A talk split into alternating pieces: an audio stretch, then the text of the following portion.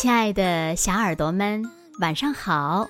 欢迎收听子墨讲故事，也感谢你关注子墨讲故事的微信公众号。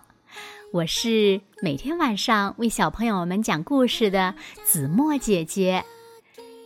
今天呀，子墨要为小朋友们讲的故事呢，名字叫做《亲爱的小羊》。小耳朵，准备好了吗？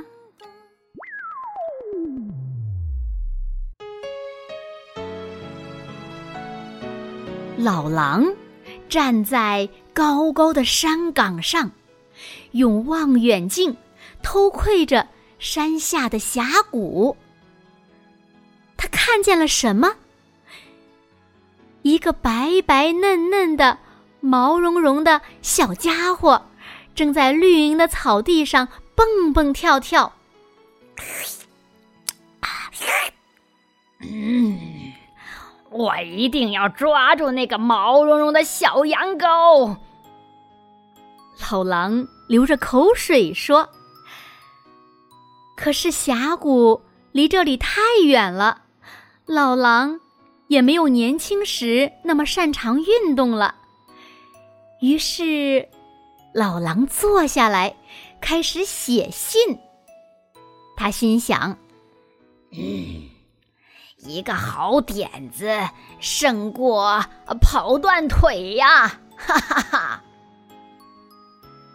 亲爱的小羊，我住在离你很远的地方，但是当我从望远镜里看到了你，就立刻。被你可爱的样子迷住了，你愿意做我的朋友吗？我真的特别特别的孤单，请快点儿给我回个信吧，你的好朋友阿郎。又急，如果可以的话，请在你回信的信封里放上一根小香肠。山腰上有一个邮局，每天一大早，老狼都会走到那儿取一份《狼民日报》。因为邮局没有送报员，看守邮局的是一只老灰狗。看到老狼丢下一个白信封，老灰狗连忙拿起放大镜，费力的读着信封上的字。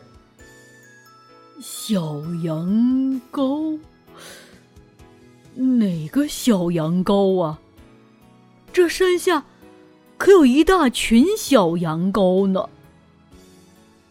老灰狗嘟囔着：“哎呀，还有哪个小羊羔会那么白白嫩嫩、毛茸茸的呀？”老狼说。每天下午，羊爸爸也会到邮局取一份《羊民日报》。哦，对了，这儿还有一封信，要寄给一个白白嫩嫩、毛茸茸的小羊羔。啊，你知道是哪个小羊羔吗？老灰狗嘟囔着：“什么？”那不就是我家的小宝贝吗？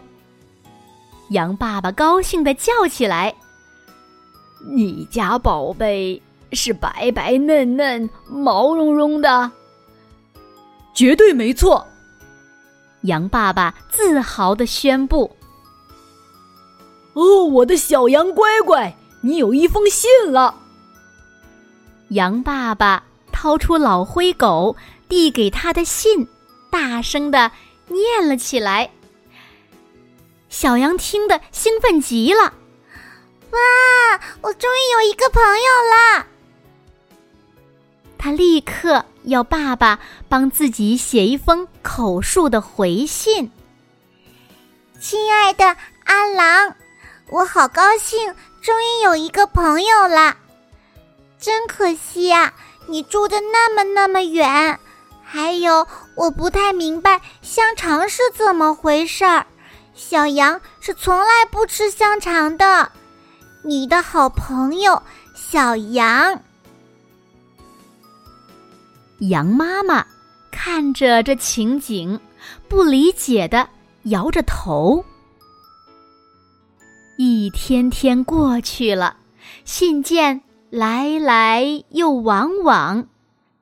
每天早上，老狼去邮局取报纸，顺便去寄出一封给小羊羔的信。每天下午，羊爸爸去邮局取报纸，顺便去寄出一封给阿狼的信。就这样，老狼。吃了一个星期的烙大饼，差不多是时候去吞掉那顿羊羔大餐了。老狼暗暗想着，又拿起笔写道：“亲爱的小羊，你不觉得我们应该见个面了吗？星期天十一点到邮局后面来碰个头吧。”好不好？你要是来的话，我会给你讲好多好多的故事，给你讲那些住在澳大利亚的小肥羊，还有那些牧草的青草特别鲜嫩。你的好朋友阿郎，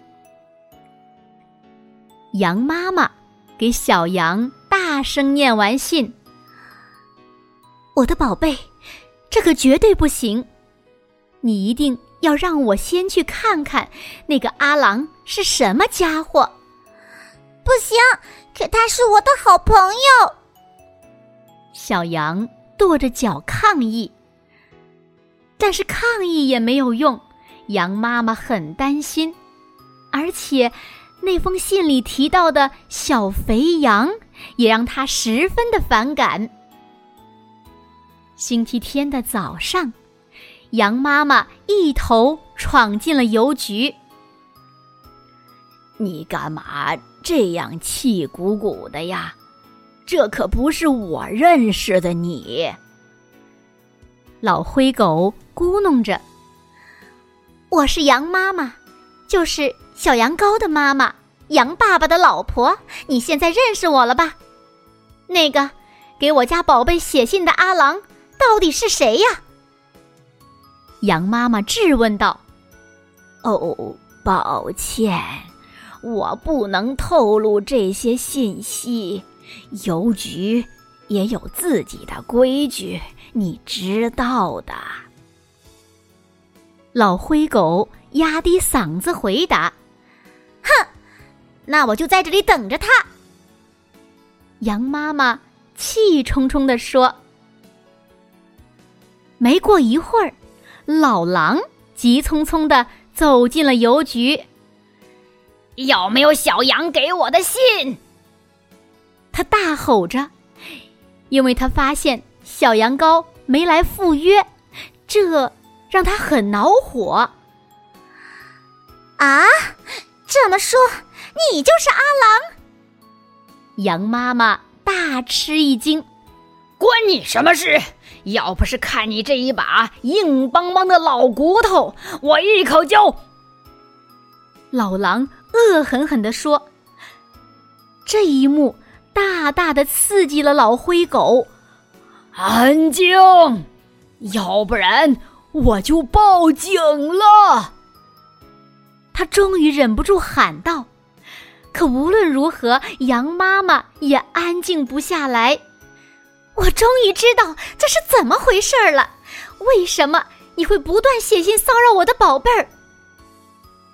羊妈妈有种不好的预感，你最好马上给我的小羊羔写一封信，而且最好是一封告别信。